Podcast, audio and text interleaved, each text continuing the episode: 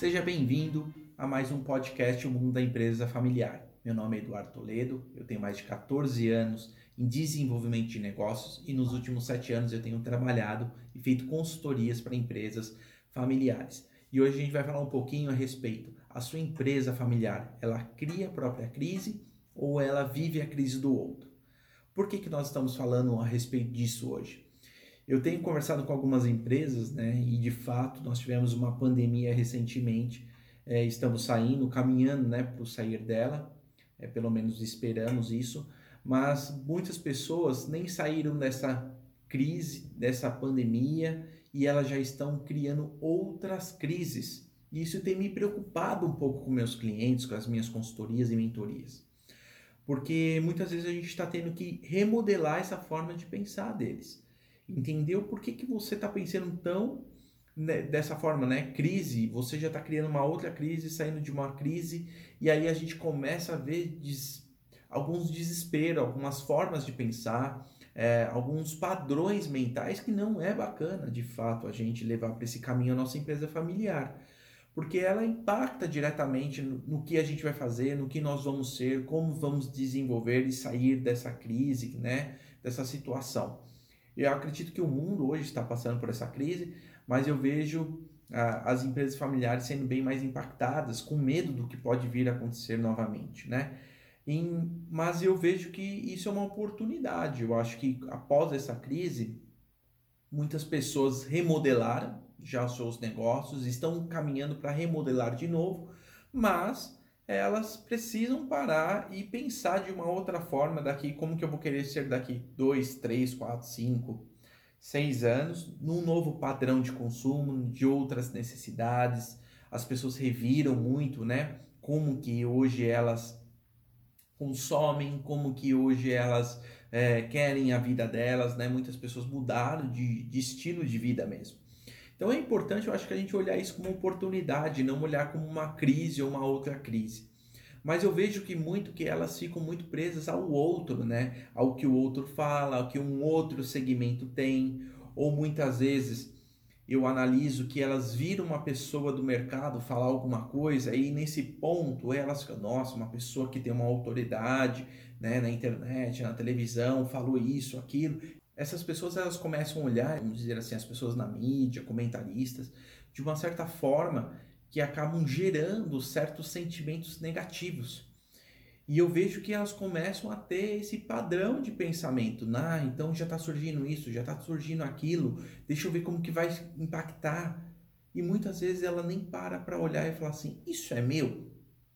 Essa crise é minha ou essa crise é dele? Esse raciocínio é dele ou é meu? Esse valor, esse, essa forma de pensar é dele ou é minha? Isso impacta, será mesmo o meu segmento ou não impacta? Ela não surge, né? ela não questiona muito isso. É lógico que nós temos hoje né, fatores externos que nós não controlamos e isso faz parte mesmo do, do negócio. Né? A gente não tem como mudar isso.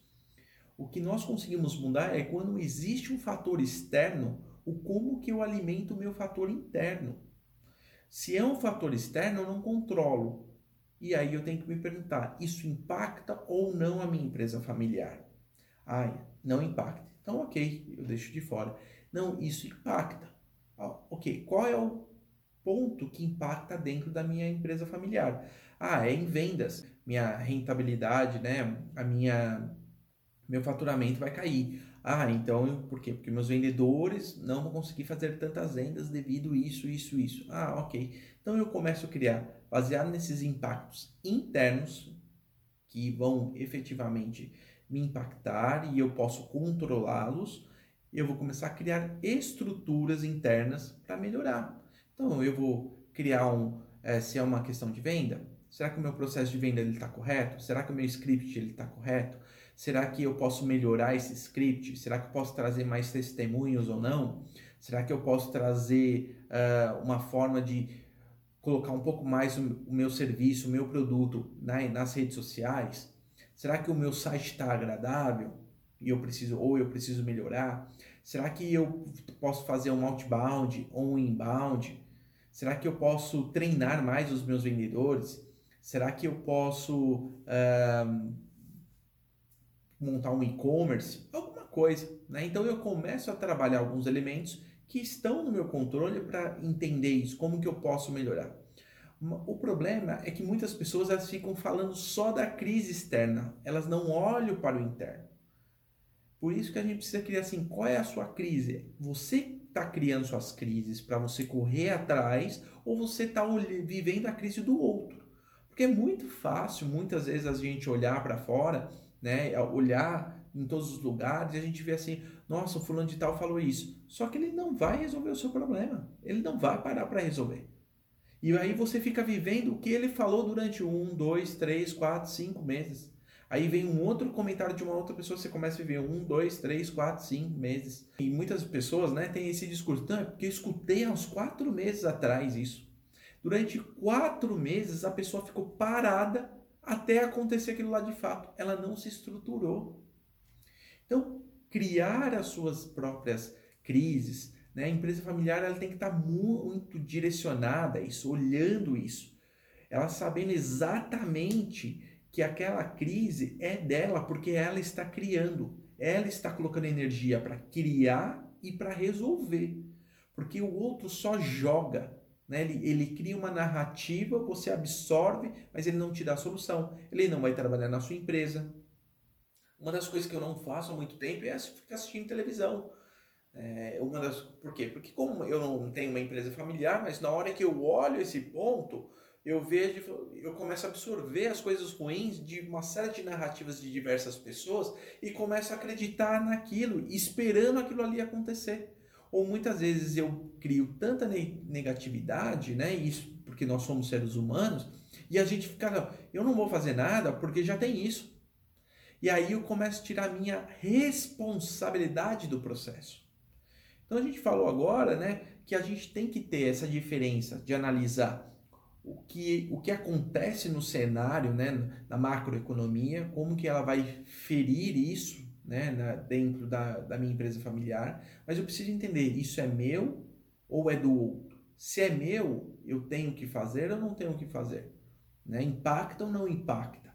E quando impactar e eu tenho que fazer, automaticamente eu tenho que criar crises internas para chacoalhar aquilo ali e me estruturar antes que ela venha.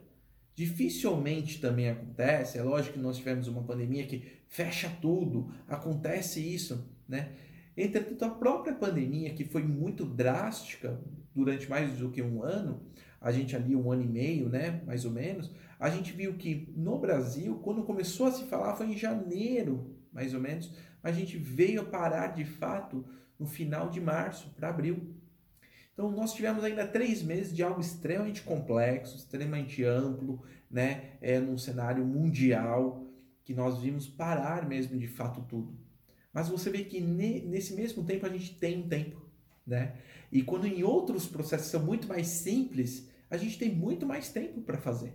E aí aquele processo de só ficar olhando e vivendo na crise do outro, do que o outro está falando e não criar a minha própria crise, não faz eu ter uma ação durante todo esse tempo. Isso é bacana a gente entender, né? E tem, existem três impactos principais que eu vejo é, numa empresa familiar quando ela vive essa crise do outro, ela não está criando suas próprias crises.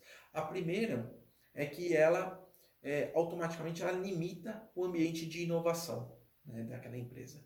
Ela para de inovar, ela para de. Fala pessoal, tudo bem? Como vocês estão? Estou interrompendo rapidinho aqui esse podcast para te passar uma mensagem muito especial. Se você é dono ou trabalha numa empresa familiar, eu estou em busca de novas empresas familiares que desejam reestruturar e transformar os seus negócios, aumentando em até 10 vezes a sua lucratividade, zerando os conflitos e aumentando 100% da gestão. Siga o meu Instagram, EduardoRToledo, vejam todos os dias os conteúdos que eu posto e me chame no direct para a gente poder falar de uma estratégia para a sua empresa familiar. E desconstruir é, ações ou cenários dentro dela mesmo que não agregam valor e ela não traz coisas diferentes também para suprir a necessidade daquele novo cliente ou daquele novo cenário ou daquelas novas necessidades que englobam. Uma outra, um outro ponto também né, que eu vejo é a baixa lucratividade. Ela começa a ter uma baixa lucratividade.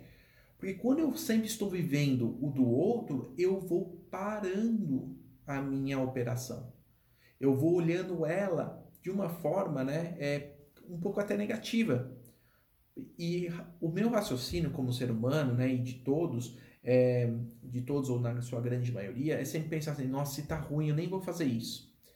Se, se tá dessa forma, então é melhor eu segurar. Em vez de eu ir para frente, para sair do que tá por vir, eu me seguro. E aí a minha lucratividade aumenta, porque os meus custos fixos, baseado até no meu faturamento, ele aumenta essa participação, o meu faturamento diminui, automaticamente os custos variáveis numa operação ela aumenta por alguma crise ou por alguma situação externa, então impacta diretamente. A minha lucratividade ela começa a diminuir. E o terceiro ponto é o declínio antecipado desse processo. Quando eu vejo essas situações, não inovo, eu baixo a minha lucratividade, o terceiro impacto automático é antecipar um declínio. Toda empresa ela tem um gráfico cíclico, né? Então a gente sobe, a gente desce, a gente sobe, a gente desce. Isso é natural da empresa. Porque quando ela desce é o ponto que a gente tem para inovação para a gente pular. É o ponto da inovação para a gente pular. É lógico que a gente nunca pode ter a inovação no momento que eu estou assim. Eu tenho que estar na inovação quando no momento que eu ainda estou aqui, né? Subindo com meu né, a minha empresa olhando ainda para cima. Porque se eu começo a fazer aqui, eu não tenho tempo de reação. Mas eu antecipo essa curva muitas vezes. Esse é um problema drástico que a gente tem numa empresa familiar, porque ela não olha antecipadamente, ela é muito reativa nesse processo. Então nós temos esses três principais impactos que a gente olha quando ela tem esse comportamento de estar na crise do outro e não na própria crise, tá? E aí eu vejo quatro comportamentos de donos de empresas que são um pouco padrões até nesse processo de viver a crise do outro. O primeiro, que ele está sempre focado é, no que não controla, né? Do que a gente acabou de conversar um pouco agora, do que ele não controla. Ele sempre está posicionado no fator externo. É uma pessoa que geralmente consome muita coisa do externo, né? Ela tem essa coisa de sempre estar tá escutando um rádio, sempre estar tá escutando uma televisão, sempre estar tá escutando alguém e começa a ler na internet. É uma pessoa que está sempre, olha, olha o que está acontecendo, olha o que está acontecendo, olha o que está acontecendo acreditando que aquilo ali vai acabar com a empresa dela e ela está ali consumindo cada vez mais. Mas a empresa familiar, ela é muito a energia do dono. Então esse é um ponto, tá? O segundo ponto que a gente que eu olho é que ela dá muitas desculpas, né, em todo o processo. Muitas vezes eu estou conversando com o dono e ele está ali. Ele é, um, ele é um cara que já está impregnado naquilo ali e ele começa a dar desculpas para não ter que mudar a forma de, inovada, a forma de se responsabilizar por aquela crise, por aquela situação. Então ele começa a criar desculpas durante o processo para ele não ter que sair do lugar. Isso não quer dizer que ele esteja com medo, mas muitas vezes é um tipo de, de pensamento, é um padrão mental da pessoa. Tá? Não quer dizer que ele tenha um medo de arriscar. Tá? Muitas vezes eu vejo que não é esse medo, é simplesmente a forma de pensar. É aquela situação, eu invisto para atrair né, é, o cliente, ou eu vou ficar pensando que é um custo para eu atrair o cliente. É muito desse, dessa percepção. Então eu começo a criar, ah, eu vou ter todo esse trabalho e vai que eu não tenha. Ou eu vou ter esse trabalho para ter a oportunidade de ter essa situação dentro da minha empresa. Né? É muito do que eu vejo, é, eu olho isso como oportunidade ou não, né? Uma outra parte que eu vejo é eu, ele para totalmente o desenvolvimento dessas pessoas. Completamente eles param, né? Então assim, eu não eu não invisto mais no meu vendedor, eu não invisto mais uh, no meu time por completo, pode ser financeiro, pode ser um departamento de HO, de, de, né, de, de RH ou alguma coisa assim. E outra situação, o quarto que eu vejo é uma, é uma busca por profissionais medianos. Né? Então, assim, pessoas que estão na média e às vezes até para a média para baixo.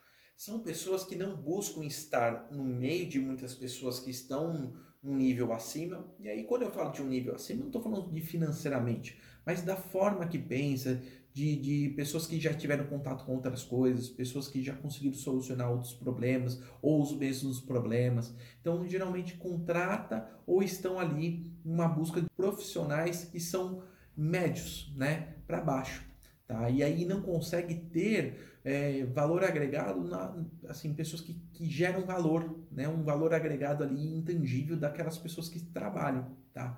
Então eu vejo esses quatro pontos aí principais nesses comportamentos.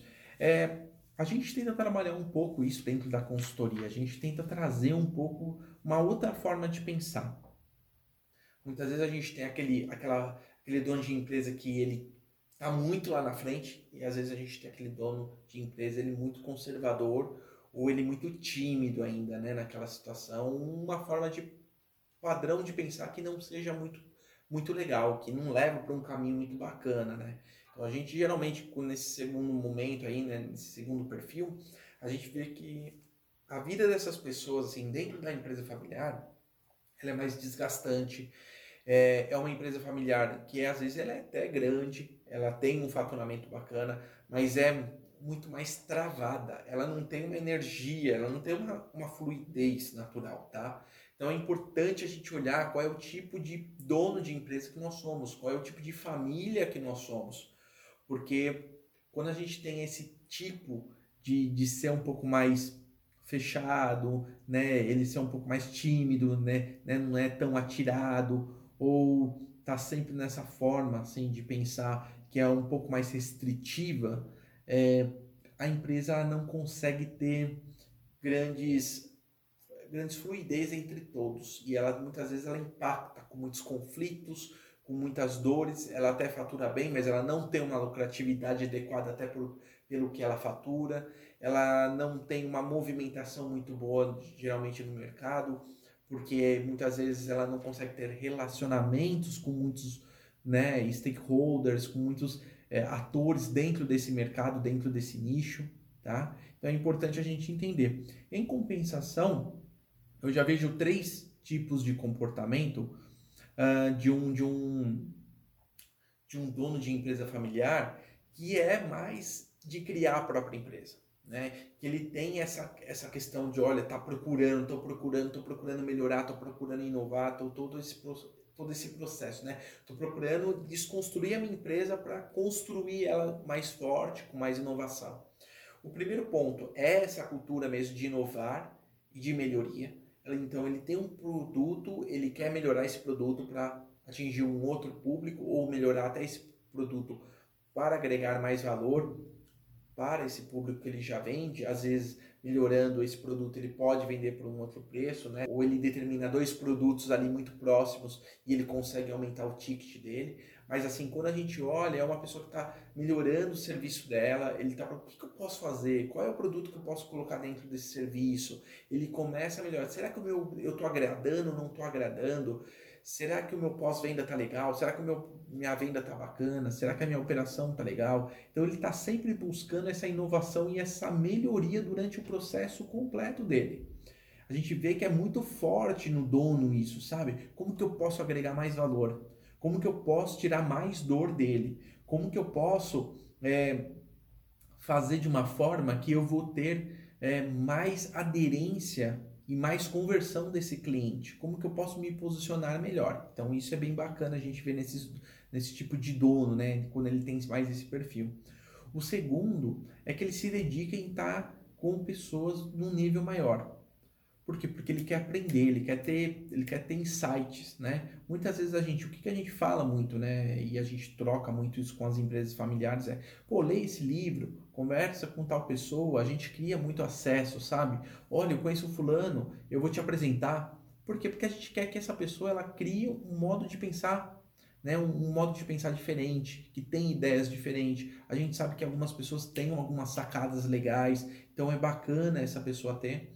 E esse dono ele tem essa é, essa responsabilidade, essa autorresponsabilidade de estar no meio de pessoas que têm esses insights, que têm essas coisas novas, que gera que geram valor mesmo de fato. E aí ele busca um mentor, ele busca consultoria, ele busca profissionais dentro da empresa dele maior, mesmo que baixe a lucratividade dele durante o período, mas ele entende que aquilo ali é uma forma de ele plantar, de ele cultivar tudo que ele tem ali para poder crescer mais, para poder colher mais lá na frente. Então ele não vê isso como um custo, mas ele vê isso como uma forma de investimento na própria lavoura dele, né? na própria ali no, na própria empresa dele. Ele entende que aquele ali ele tem que cuidar muito bem, mas para isso ele precisa estar tá melhor, se melhorando e automaticamente elevando o nível dele para poder elevar o nível da própria empresa. Então é bem bacana a gente olhar isso.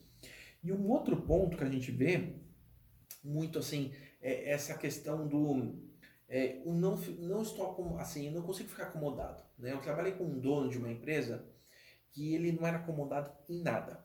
Eu passei assim um ano na empresa dele, um ano e sete meses, um ano e oito meses, e o ano inteiro pareciam que tinham sido cinco anos. E eu falo de faturamento, eu falo de tipo de operação, de tipo de gestão, de lucratividade é absurdo, porque ele tem muito certo na cabeça dele. Né? Eu não posso ficar acomodado. O acomodado é gerar ações para ter acessos e crescer, tá? Quando eu falo não, não, não ficar acomodado. Entretanto, não falo para deixar uma loucura a empresa, né? Que a gente já vai falar daqui a pouco. Mas quando eu falo isso daí, é, é uma pessoa que tem uma mindset que é assim, pô, eu estou fazendo dessa forma, não tá legal eu estou mandando dessa forma o produto para o cliente, não está legal. Eu vou melhorar, eu vou agregar valor, eu vou fazer isso, eu vou fazer aquilo. Então ele começa a pensar em pequenos movimentos que ao fim de um ano parece que se passaram cinco anos. E aí eu estou falando que não é uma empresa gigante, eu estou falando que é uma empresa pequena para média, mas é uma empresa que ela cresce exponencialmente todos os anos porque ele tem isso enraizado nele, ele tem essa energia, ele passa essa energia, ele tem essa preocupação de criar as crises internas dele para que os outros colaboradores e a própria família não olhem as crises externas e não se abatam. Então ele está sempre inovando dentro da empresa dele, sempre trazendo esse ar de melhoria, ele tem um foco muito grande no cliente, aí ele começa a criar, vamos melhorar essa forma de entregar, vamos melhorar essa caixa, vamos melhorar o aspecto, vamos, vamos fazer esse produto melhor, vamos refazer a embalagem dele para ser um produto mais acessível. E aí ele começa a trazer esses pequenos projetos que agregam demais, trazendo crise, mas essa crise ele não traz sozinho, ele traz com método. Isso a gente foi refinando com o passar do tempo, esse método dele. Ele já fazia isso, a gente foi refinando dentro desse cenário, né? Então a gente falou aí das três situações, desses três comportamentos, mas já linkando um ponto que é importantíssimo. É, esse não é simplesmente criar muitas ações. Não é simplesmente falar assim, ah, eu vou ficar falando na cabeça da pessoa, tem que criar, tem que criar, tem que fazer, tem que fazer, cadê, cadê, cadê, cadê? Não, não é isso eu estou falando criar as crises. Quando eu falo de criar as nossas próprias crises, a gente tem que ter muito certo o que a gente quer, para onde a gente está indo, quem nós estamos servindo, o que aquele mercado oferece, o que eu posso criar de diferente. Né? Eu posso criar mais conteúdo, eu posso criar uma embalagem melhor do meu produto, eu posso criar uma experiência melhor, eu posso ter um posicionamento mais lapidado e refinado né, para atingir mais pessoas o meu produto, ele de fato, ele faz o que promete, ele resolve o que ele deveria resolver, ele traz resultados para o meu, pro meu cliente. Então eu começo a olhar alguns cenários de fato ali para trazer né, soluções tangíveis e intangíveis, agregando valor. Mas eu preciso ter um planejamento estratégico para isso. Eu preciso ver se o meu planejamento estratégico ele me leva a isso. Porque tudo tem que ter um porquê, gente. A gente não pode simplesmente achar que a gente vai ter a ideia, fazer e sem um porquê. Ela tem que estar tá amarrada. Né? Existem diversos tipos de metodologia hoje no mercado para se fazer planejamento estratégicos, né? Ah, aí uma infinidade, né? E mas a gente olha que a gente sempre tem que estar tá amarrando alguma coisa, né? Lá de cima do estratégico muito vinculado com uma cultura e um posicionamento da empresa. E automaticamente eu tenho que criar essas ações muito baseadas nesse planejamento estratégico. Eles têm que ter começo, meio e fim, quando começa, quando termina, qual é o objetivo desse planejamento estratégico, quais são as ações que nós temos, qual é o objetivo de cada ação, qual é o retorno esperado de cada ação. Ele consegue ser muito exponencial porque ele olha isso. Ele olha de uma forma muito como oportunidade, sabe? É, é que nem eu estaria olhando aqui para vocês falando assim, olha, estou criando todo esse conteúdo bacana, legal, mas eu poderia estar olhando assim, eu pô, vou ter que criar mais um podcast? Para mim não, para mim é um prazer. Para mim eu olho e falo, não, eu estou ajudando mais pessoas. Eu estou criando isso, eu estou desenvolvendo mais as pessoas, eu estou agregando mais na vida das pessoas. Então eu venho aqui, formulo, estudo como fazer, como criar, quais são os pontos, tudo para poder dar mais ali, agregar mais valor para você. E quando eu, eu não olho dessa forma, eu poderia estar olhando, hoje eu tenho que fazer mais um podcast, estou cansado. Eu vou barrigando, eu vou fazendo isso daí. E é a mesma coisa em qualquer situação da empresa. Vocês veem que é a mesma coisa? A gente tem as, os mesmos cenários, é tudo como a gente olha. Ou é uma forma de oportunidade, ou é uma forma de peso. E a gente tem que suavizar, a gente tem que olhar para os aspectos mais positivos e não tão negativos. Eu estou participando, por exemplo, de um processo agora de uma empresa que ela está fazendo uma transformação digital. E eu estou desenvolvendo essa transformação digital. É uma grande indústria no interior de São Paulo, eles têm mais de 200 representantes pelo Brasil e eles são 100% off, dependente 100% desses representantes dessa forma. É uma indústria grande, fabrica para outros, né? então eles fazem fabricações com marcas de terceiro, tudo. E aí nesse processo está sendo dolorido para eles fazer essa transformação. Porque o dono não conseguiu fazer um movimento de mostrar a parte estratégica para onde que está indo e toda aquela fundamentação que está na cabeça dele. Ele guardou para ele. E é um dos aspectos que eu tenho conversado muito com ele. E aí ele fala assim: olha, pessoal, vocês precisam fazer essas atividades, vamos criar aqui o, nossa transformação digital, e-commerce, o RP e tal, e saber mais como que a gente trabalha com o próprio colaborador e tal. E aí, nesse aspecto, ele criou um peso, ele não criou oportunidade. Ele não criou a oportunidade de desenvolvimento, de inovação da empresa, de agregar mais na vida das pessoas, de ter novos públicos, de trabalhar novos canais de distribuição e todo mundo poder aprender, de aumentar o mix, e isso daí vai aumentar drasticamente todo o conhecimento interno da empresa. Ela vai ter mais longevidade, ela vai ter mais lucratividade. Ele não vendeu isso, ele simplesmente Olha, a gente vai montar agora um e-commerce, um RP e vamos para a internet para vender. Pô, o vender é só um meio de poder atingir outras coisas, outros resultados. E é a mesma coisa, a gente tem que olhar muito essa questão. É a oportunidade, é um ponto positivo, não é um ponto negativo.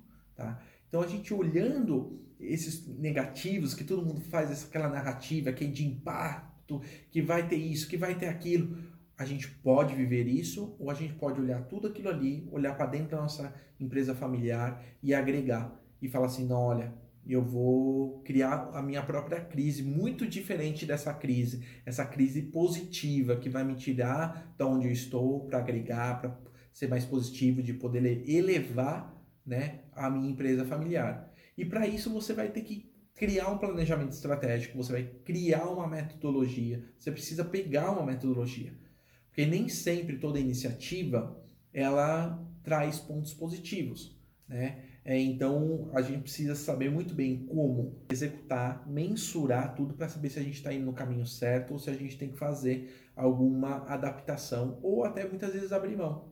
Então é importante a gente ter uma metodologia, trazer pessoas que agreguem nesse processo, seja um mentor, seja uma consultoria, seja um profissional dedicado da empresa, CLT, o que seja, não tem, não é não é o tipo, né? Mas assim, é importante você ter essa visão de pessoas que agregam muito valor, tá?